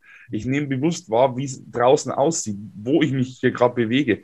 Das, das geht so unter und das finde ich ist so, so wichtig, dass man, da müsste sich jeder einfach mal so die Zeit auch nehmen, einfach mal wieder ein bisschen runterzukommen, weil sind wir uns mal ehrlich, in unserem, in unserem Leben, wir sind doch nur bedacht auf Leistung und auf mhm. noch mehr und noch schneller und es ist einfach, es ist furchtbar anstrengend und ich glaube schon, dass heutzutage immer mehr Menschen an, an psychischen Krankheiten eben oder von psychischen Krankheiten betroffen sind, aufgrund diesen extremen Leistungsdruck, den wir ja. haben und Klar. dieses, diesen ganzen Stress. Und deswegen ist es echt mal ganz gut, wenn man sich da ein bisschen rausnimmt. Natürlich, es war eine Zerreißprobe für mich, als jemand, der immer, immer schnell, immer schnell, dann diese, diese Strecke so langsam zu gehen, aber ja, ich war dann auch echt fix und fertig. Also das war wirklich sehr belastend. Aber ich habe dann einfach verstanden, was er mir damit sagen wollte. Ja, ja, Aber ich super. war anfangs halt auch voll, ich denke so, was, was willst du denn für ein Fahrender? was will der von mir? Ja, ja verstehe ich. Aber ich auch diese Achtsamkeit, also ich glaube auch, das ist eben auch mh, mm, also klar, unsere Gesellschaft ist so, aber warum ist unsere Gesellschaft so? Weil wir das alle auch zulassen. Ja, ja, und absolut. Wir müssen halt eben auch alle anfangen, im, im Einzelnen da so ein bisschen gegen, in Anführungsstrichen, zu rebellieren und zu sagen, hey, nee, ich nehme mir jetzt einfach mal die Zeit, weil ich merke, das tut mir nicht gut, ja. Und wenn mir Dinge nicht gut tun, dann bin ich natürlich auch kein Mehrwert mehr für mein Umfeld, ne? Weil dann geht es mir schlecht, dann leiden auch natürlich auch mein Umfeld darunter und so weiter und so fort. Und deswegen ist es so wichtig, dass man sich selber auch da äh, an erste Stelle stellt und guckt, ne, was tut mir gut und was tut mir nicht gut, was stresst mich zu sehr, wo kann ich ein bisschen Stress rausnehmen, wo mache ich mir den selber, einfach auch aus den falschen Beweggründen heraus, weil man halt immer denkt, ich muss irgendwie überall perfekt sein oder ich muss immer super viel leisten oder so. Am Ende des Tages denke ich immer, wir sind hier äh, auf der Welt, um irgendwie ein schönes Leben zu haben und dass, wir, dass es uns gut geht und dass wir äh, glücklich sind. Und ähm, es ist meistens aber eher so, dass die Menschen, wie, kennst du das, wenn so, wenn so ein, so ein, äh, so ein Reiter auf so einem Esel mit so einer Möhre vorne, also mit so einer Angel auf dem, äh, ja, auf ja. dem Ding, so kommt mir das oft vor, dass wir halt alle dieser Möhre immer hinterher rennen, ohne dass wir sie jemals zu essen bekommen. Ne? Also wir, wir haben immer unsere Vorstellungen, was wir alles in der Zukunft irgendwie dann, wenn ich das erreicht habe und wenn ja. ich das habe und wenn ich die Kilos abgenommen habe und wenn ich den Job habe und wenn ich endlich den Traumpartner gefunden habe, dann, dann, dann, dann, dann bin ich glücklich. Und am Ende des Tages ähm, sind wir nie glücklich, weil sich immer neue Ziele auftun. Und ich glaube auch, dass das ähm, etwas ist, was irgendwie in unserer Natur ein bisschen liegt, ne? weil wir sind einfach, äh, ja, ich würde sagen, evolutionär bedingt halt natürlich auch darauf aus, uns zu entwickeln Und das ist auch in Ordnung. Das macht ja auch Spaß, sich weiterzuentwickeln, aber eben alles immer in der Balance. Und ich glaube, was du jetzt eben gesagt hast, auch mit dieser Übung, mit dieser Achtsamkeit, das ist auch was, was, wo wir immer wieder hin zurückkommen müssen, ja, weil es kann sein, dass wir eine Zeit lang da super achtsam sind und darauf achten und dann passiert irgendwie wieder was im, äh, im Außen und dann kommen wir wieder in, alt, äh, in unsere alten Muster zurück. Und dann merken wir meistens an Symptomen. Ja, du würdest es vielleicht dann merken, dass du wieder mehr Ängste hast oder mehr Zweifel hast oder trauriger wirst oder sowas. Jemand anders, zum Beispiel mit den Menschen, mit denen ich arbeite, würde merken, dass er auf einmal wieder viel zu viel ähm, aus emotionalen Gründen isst ne, und wieder zunimmt und irgendwie also einfach aus der Balance gerät. Ja, jemand anders merkt vielleicht, okay, er hat wieder körperliche Symptome, kriegt Bauchkrämpfe oder sowas. Also wir kriegen ja ganz oft so Warnsignale auch und ganz oft überhören wir die dann aber auch. Aber eigentlich sind die ja dafür da, uns zu sagen, dass wir irgendwie wieder aus unserer Balance gekommen sind. Und wenn wir das mal verstehen, dann glaube ich, ist das, ja, können wir, können wir dann genau in den Momenten wieder sagen, okay, hier ist wieder, ne, mir geht es jetzt wieder schlechter. Das heißt, ich mache irgendwas, irgendwo ähm, ja, fehlt es mir wieder an Achtsamkeit und ich muss irgendwie wieder zu mir zurückkommen. Mhm. Ja, genau. Dass man diese, diese Warnsignale dementsprechend auch nicht irgendwie abtut und sagt, ja, nee, passt schon, wird schon wieder einfach nicht drauf genau. Hören. Weil das habe ich, ich hatte damals, es gab so viele Warnsignale, aber ich habe einfach nicht drauf gehört. Aber irgendwann ist halt der Punkt erreicht, wo der Körper dann sagt, okay, wenn du nicht hören willst, dann musst du halt im Grunde fühlen. Also das ist einfach ja. so. Weil irgendwann holt sich der Körper dann diese, diese Auszeit, die er braucht. Genau. Und deswegen ist es einfach wichtig, dass man da wirklich einfach allgemein viel achtsamer ist und auch auf seinen Körper dann dementsprechend auch hört und einfach auch vielleicht auch hinschaut, wenn, wenn irgendwas ist, dass man sich dann genau, wie soll ich sagen, so genau drauf schaut, was will mir dieses Gefühl jetzt vermitteln. Ja. Das ist nämlich zum Beispiel jetzt sowas, mein, meine Herangehensweise, wenn ich mal wieder merke, es geht mir schlechter, ähm, dass ich dann, oder dass wieder, wieder irgendwelche Ängste oder Zweifel oder Sorgen kommen, dass ich dann halt wirklich genau hinschaue, okay, gut, das ist jetzt dieses Gefühl will mir nichts Böses. Das will mhm. mir im mhm. Grunde nur was, was zeigen. Mhm. Und dass man dann wirklich genau hinschaut, was möchte mir dieses Gefühl denn zeigen? Wo ist aktuell irgendwas, was nicht so sein sollte, wie es ist? Und dass du gar nicht dich an dem Problem aufhängst, von wegen so, oh, mir geht es jetzt so schlecht, oh, mhm. oh, die blöden Ängste sind zurück, sondern wirklich dich klar an die Lösungssuche äh, begibst. Dass du gleich sagst, okay, ich habe jetzt, sag mal, es kommt wieder eine Zukunftsangst rein. Okay, dann irgendwo muss er die, von irgendwas muss die ja kommen. Und dass du genau anschaust, okay, die kommt daher, also muss ich diese Sache angehen, weil es immer noch ein Problem für mich scheinbar mhm. darstellt. Und wenn du damit um, so umgehst, wenn du praktisch der, der Angst oder diesen, diesen Zweifel mehr oder weniger ins Auge schaust, das klingt total doof, aber wirklich sagst, hey, okay, ich sehe, dass du da bist, was möchtest du mir sagen? Dann kannst du damit viel besser umgehen. Und dann ist dieses, dann ist diese Angst auch gar nicht so ein, so ein Monster, was man immer so, von mhm. dem man so schlimm Angst haben muss, ja. äh, sondern dann, dann, dann ist es so viel präsenter und die Angst ist ja im Grunde was. Ein Lehrer oder ein Coach oder ein absolut, Mentor oder so. Mal, weil mhm. wenn du mal zurückschaust, gehen wir mal ganz zurück. Ähm, evolutionsbedingt ist ja Angst im Grunde ja nur ein Schutzmechanismus, mhm. weil wir haben vor etwas Angst, was uns schadet. Aber heutzutage sind ja die meisten Ängste in unserem Kopf. Also es sind mhm. ja keine Situationen im Real. Ja. Genau, es sind ja real. Ängste sind ja in unserem, sind ja in unserem Kopf und nicht real. Und deswegen musst du einfach genau hinschauen, was möchte mir diese Angst jetzt sagen? Vor was warnt sie mich? Und wenn du so an die Sache rangehst, dass du das wirklich als Lehrer oder als Coach siehst, dann kannst du da voll dran wachsen. Also das, dann ist es nichts, womit es dir schlecht geht, ganz im Gegenteil. Dann wirklich, dass du sagst, hey, danke, liebe Angst, du hast mir jetzt gerade wieder was gelernt. Ja, me mega, dass du das gerade sagst. Doch witzig, weil äh, in meinen Coachings und alle, die den Podcast öfter hören, die, die wissen das auch. Gibt es auch mehrere Folgen schon zu. Ich ähm, nenne in meinen Coachings Gefühle immer Handlungsbedarfssignale. Also einfach, ja, genau, das also es, super. Ja, also einfach, dass es eben eine Handlung bedarf. Und ganz oft ähm, neigen wir eben dazu, unsere Gefühle ja gar nicht fühlen zu wollen, weil wir eben Angst davor haben ähm, dieses Gefühl überhaupt zu fühlen und dann neigen wir dazu, im Außen eben ne, zu verdrängen. Ne? Eben viele essen dann oder ja. trinken, machen Drogen, machen exzessiv Sport, ne? machen irgendwelche Dinge im Außen, um ja nicht dieses Gefühl zu fühlen. Dabei wenn wir, und, ne, wenn wir das Gefühl nicht fühlen, dann kann uns das Gefühl natürlich auch nichts sagen, weil wir verdrängen es ja die ganze Zeit, aber deswegen ist das Gefühl nicht weg, sondern das wird immer schlimmer, ne? Und die Auswirkungen werden immer schlimmer. Und deswegen ist es ganz wichtig, dass wir uns teilweise eben auch erlauben, einfach unsere Gefühle zu fühlen, anzunehmen und eben zu verstehen. Und dann ist der Fokus, so wie du es ja eben auch gesagt hast, gar nicht mehr auf dem Problem, sondern auf der Lösung. Und das ist ja dann auch wieder, das macht uns ja handlungsfähig. Und das ist ja auch wieder ein gutes Gefühl, ne? weil sonst fühlen wir uns ja oft ohnmächtig und wissen gar nicht, ne? wenn wir uns nur auf die, das Problem fokussieren, dann sehen wir nur Problem, Problem, äh, Problem, aber wir sehen gar nicht, was können wir denn machen. Und wenn man so darüber nachdenkt oder so auf die Art und Weise damit umgeht, dann haben wir immer die, die Lösung auch ähm, im Fokus. Und da, dementsprechend fühlen wir uns dann auch machtvoller und ja, ähm, vielleicht auch hoffnungsvoller, weil wir eben auch Ideen haben, wie wir da wieder rauskommen können. Richtig ja. gut. Ja. Ich gerade happy. das ist, das sind einfach so, das ist halt einfach so eine, so ein Tool, das du dann eben dann in, an die Hand bekommst, beziehungsweise dass, dass du lernst, damit einfach da besser umzugehen. Ja. Weil du das einfach früher gar nicht einordnen kannst oder mhm. einfach, ja, du bist einfach auch ohnmächtig und du musst einfach den Spieß dann so ein bisschen umdrehen, dass du dann mhm. sagst, okay, aus dieser Ohnmacht entwickelt sich ein, eine, eine Handlung und künftig wird genau so eine Situation, man kommt mich nicht mehr in eine Angst treiben, sondern ganz im Gegenteil, ich weiß damit umzugehen. Ja. Und damit wirst du erstens einmal stärker und zweitens einmal die Chance, dass du wieder in so eine Depression reinrutscht oder ich nenne es mal depressive Phase nur, ist halt einfach von Mal zu Mal geringer.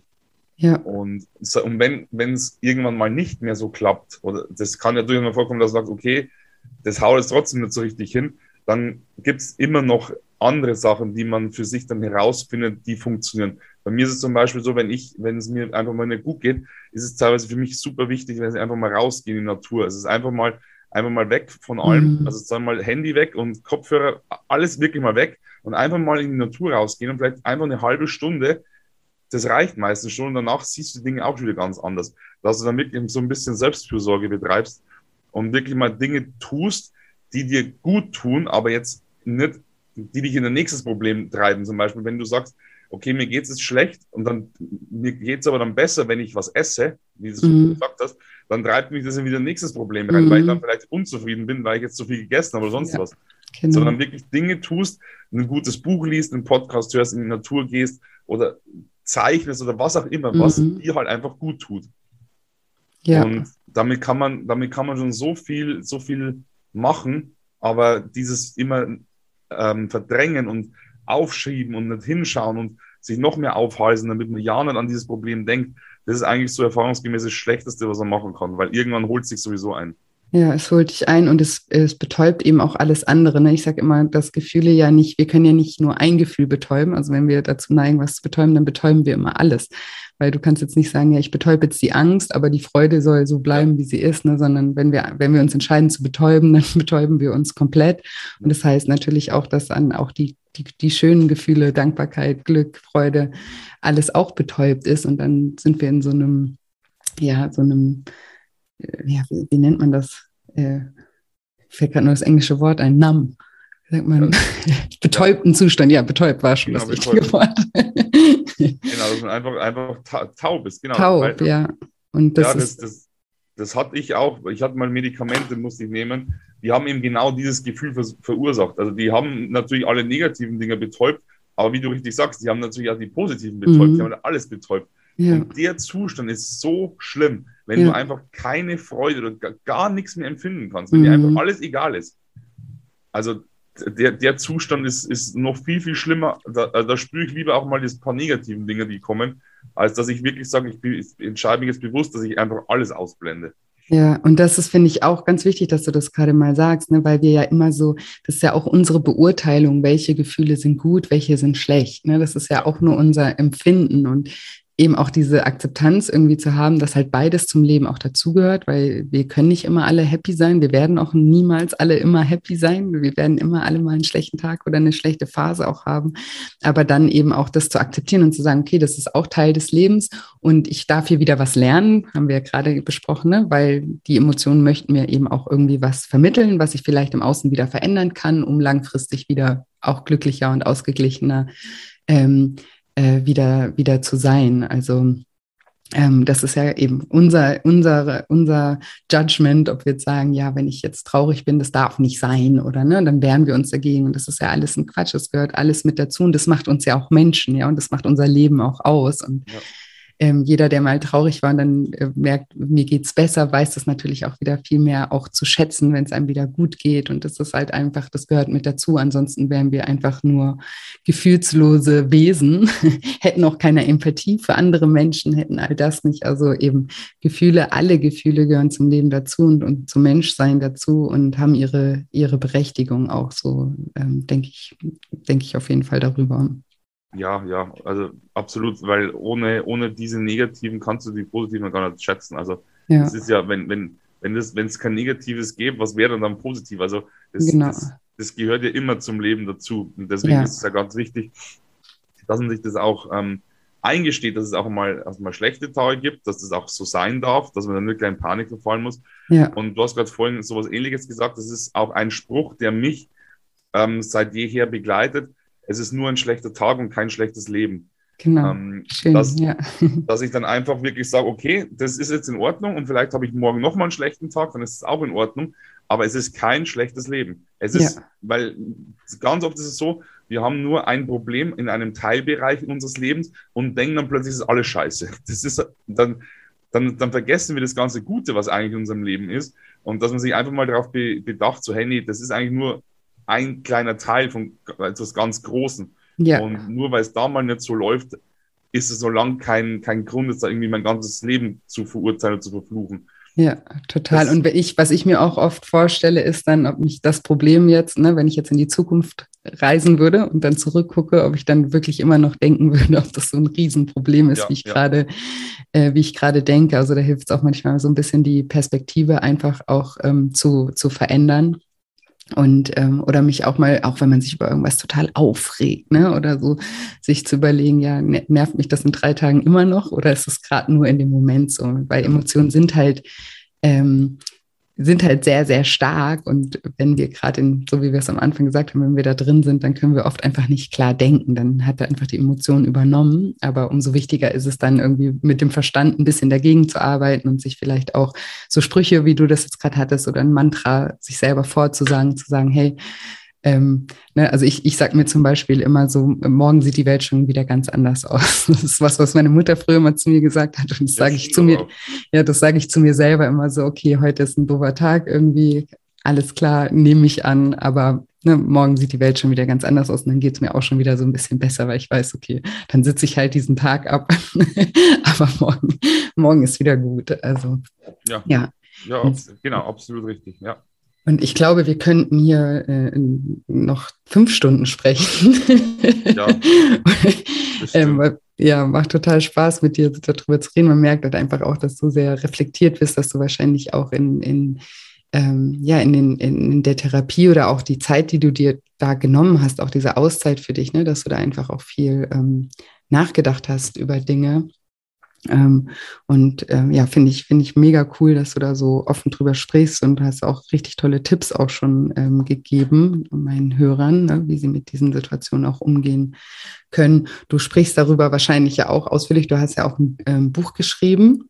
Mhm. Ähm, wahrscheinlich sprichst du in deinem Buch da auch äh, offen drüber oder um was genau geht es in deinem Buch? Starker Mann, ganz schwach heißt das. Genau, starker Mann, ganz schwach. Ähm, zur Erklärung, also weil je, je, die meisten werden mich nicht kennen. Ähm, also ich bin 1,85 groß, ähm, bin tätowiert, bin muskulös. Also das ist halt so, wenn man mich so sieht, denkt man halt so, okay, das ist halt ein starker Mann, den haut nichts um. Und das wollte, deswegen wollte man das in, also wollte ich das in dem Titel halt genau so unterbringen, dass halt, egal wie stark du nach außen wirkst, im Innen drin ganz schwach sein kannst.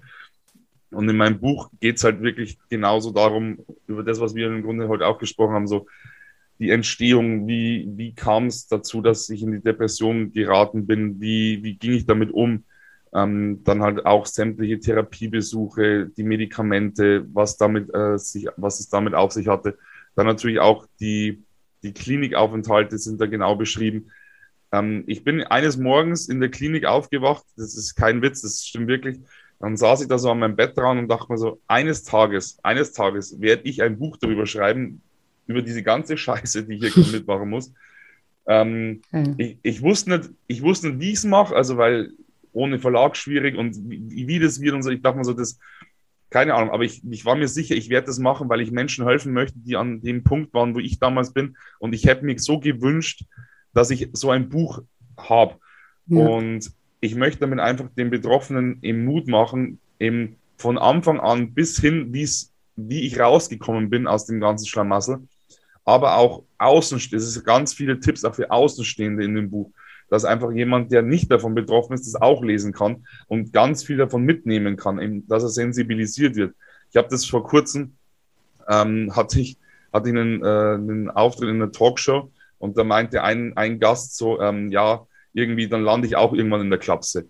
Und das, das sind so Sachen, das habe ich ihm dann mhm. auch gesagt, dass das einfach so, ich verurteile es nicht, wenn jemand so spricht, überhaupt nicht, weil die meisten denken sich nichts nicht dabei. Drüber nach, ja klar. Oder zum Beispiel so, das Wetter ist so beschissen, ich kriege, ich kriege Depressionen. Mhm. Ich denke so, nee, du kriegst hier keine Depressionen, das, mhm. das, man muss einfach ein bisschen sensibler damit umgehen, mhm. mit, dieser, mit, mit vielen Sachen. Und dass ich da einfach, ich, ich spreche halt über genau solche Sachen, dass man Dinge sensibler sehen muss, dass man einfach nicht so viel verurteilt. Im Grunde genau das, was wir heute besprochen haben, habe ich auf knapp 200, äh, 225 Seiten äh, noch ein bisschen ausführlicher, geschrieben. Ja. Und genau, damit halt wirklich jeder da einen Mehrwert aus diesem Buch mitnehmen kann, egal ob betroffen oder außenstehend. Ja, mega, mega cool. Und wir haben uns ja vor, kurz spontan vor dem Interview, hatten wir die Idee, dass wir vielleicht auch die Kombination ähm, aus unseren Büchern einfach ähm, eine kleine Verlosung machen, dass wir dreimal ein Set unserer Bücher, also einmal mein, mein Buch äh, Lifestyle Schlank, Selbstcoaching statt Diät, wo es ja auch ganz viel um Mindset-Themen geht, mit ganz vielen äh, Mindset-Aufgaben, Übungen, auch zur Selbstreflexion und so weiter. Und ähm, dein Buch ähm, verlosen. Mhm, ja. Und jeder, der da mitmachen möchte bei dieser Verlosung und gewinnen möchte, ähm, die, die Teilnahmebedingungen, nenne ich es mal, sind sozusagen, dass ihr bei Instagram bei uns vorbeischaut, äh, bei Fabian und bei mir. Ich verlinke unsere zwei Accounts auch nochmal ähm, in den, in den Show Notes. Ähm, den Account folgt und an dem Beitrag von heute, von der Podcast-Folge vom Dienstag, ähm, ja, äh, kommentiert und eine Person verlinkt, die vielleicht auch äh, Freude an den zwei Büchern hätte. Genau. Das sind die Bedingungen, die stehen aber auch nochmal ausführlich dann in dem Post, könnt ihr euch dann nochmal ähm, durchlesen und ich drücke dann ganz doll die Daumen mhm, an auch. alle Gewinner. Und ich glaube, es ist eine ganz gute äh, Kombi auch von, von den, von den zwei, zwei Büchern. Also ich bin gespannt und bin auch gespannt auf euer Feedback ähm, zu, zu den Büchern und ich bin natürlich auch immer gespannt auf euer Feedback auch zu der Folge. Also ich bedanke mich jetzt nochmal von, von ganzem Herzen bei dir, Fabian, dass du da so offen drüber sprichst und das ähm, ja mit uns teilst und dich da so verletzlich auch ähm, zeigst. Ich habe da wirklich ganz, ganz großen Respekt davor und finde das super mutig und richtig, richtig toll, dass du das machst und würde auch allen empfehlen, so oder so, Buch hin oder her, auch ähm, bei Instagram ähm, bei dir vorbei zu, ähm, zu schauen auf deinem Profil, weil du da ja auch immer mal wieder auch Tipps gibst und Einblicke gibst und ja, wahrscheinlich auch die ein oder anderen Fragen da beantwortest. Ähm, ähm, kleine Empfehlung auch von mir noch an der Stelle. Ja, vielen, vielen Dank, liebe Julia. Also wirklich, das weiß ich, weiß ich sehr zu schätzen. Ähm, ich, ich bin einfach froh, dass ich, dass ich die Möglichkeit bekomme, einfach da, darüber zu sprechen oder sprechen zu dürfen, weil, weil ich einfach immer noch, immer noch sehe, dass da so viel Aufklärungsbedarf herrscht, ähm, dass das Thema immer noch viel zu, viel zu sehr Tabuthema ist und das, das ist halt einfach immer schön, je mehr Menschen man damit erreicht, desto mehr verbreitet sich halt diese, diese, diese Botschaft, die dahinter steckt, dass es einfach eine Krankheit ist wie jede andere auch, die man sich einfach nicht aussucht, weil wenn du keine Ahnung, eine Grippe hast, sieht man es, wenn du dir ein Bein brichst, sieht man es, wenn du Depression hast, ja, das Problem sieht man es halt leider nicht. Ja. Ähm, aber nichtsdestotrotz ist es einfach eine Krankheit, mhm. die sich keiner bewusst aussucht. Ja. Und deswegen ist es einfach, einfach schön, dass, ja, dass man da einfach hier so offen, offen sprechen darf, dass man die Chance bekommt. Deswegen, also gebührt mein Dank, also der Dank gebührt dir. Vielen, vielen Dank wirklich. Ja, ich danke dir, Fabian, und ich glaube, dass ganz viele Hörer hier heute ganz viel für sich mitnehmen äh, konnten aus den Themen, die wir hier besprochen haben. Und ja, wünsche dir jetzt auf jeden Fall noch einen schönen Tag und mach weiter so und bis ganz bald. Wir bleiben in Kontakt. Super, vielen, vielen Dank. Und jetzt hoffe ich wie immer, dass euch diese Episode gefallen hat und dass ihr ganz viel aus dem Interview mit Fabian für euch mitnehmen konntet, dass ihr ganz viel aus dem Interview lernen konntet, dass es euch Mut gemacht hat. Und ja, ich freue mich total auf euer Feedback zu dieser Folge und ich freue mich auch immer sehr, wenn dir diese Folge gefallen hat oder generell dieser Podcast äh, gefällt, wenn du mir eine positive Bewertung für den Podcast hinterlässt und vielleicht mir auch ein, zwei Gedanken hinterlässt, ja, was dir an dem Podcast gut gefällt und ja, nochmal ein kleiner Reminder an unsere Verlosung. Wie gesagt, einfach bei Instagram bei mir und Fabian vorbeischauen. Die Links dazu findet ihr in den Show Notes. Den Post von heute liken und jemanden in den Kommentaren markieren, der auch Interesse an den Büchern haben könnte. Und wie gesagt, ich drücke euch ganz, ganz doll die Daumen, dass ihr gewinnt. Und dann nochmal der Reminder an das sechstägige kostenfreie Online-Seminar zum Thema Loslassen. Ich freue mich wahnsinnig, wenn ihr dabei seid. Ihr könnt euch anmelden unter shinecoaching.de unter dem Reiter Nur für dich. Da findet ihr das Daily Shine Loslassen Seminar wo ihr euch kostenfrei und unverbindlich noch bis zum 17.10. anmelden könnt. Aber wartet mit der Anmeldung nicht zu lange, weil ab dem 18. könnt ihr euch nicht mehr anmelden. Also wenn ihr wisst, dass ihr dabei sein wollt, dann äh, macht es am besten gleich. Nicht, dass ihr euch im Nachhinein ärgert, weil eine Anmeldung danach ist wirklich nicht mehr möglich, auch nicht mit ja, Nachfrage bei mir. Das äh, geht wirklich nicht, ähm, also auch aus technischen Gründen nicht. Deswegen erledigt es lieber gleich. Den Link dazu findet ihr auch nochmal in den Show Notes. Und ja, ansonsten habe ich heute gar nicht mehr viel zu sagen, außer dass ich euch wie immer eine wunderbare Woche voller neuen Möglichkeiten wünsche und mich schon ganz doll auf nächste Woche Dienstag freue. Macht's gut, eure Julia.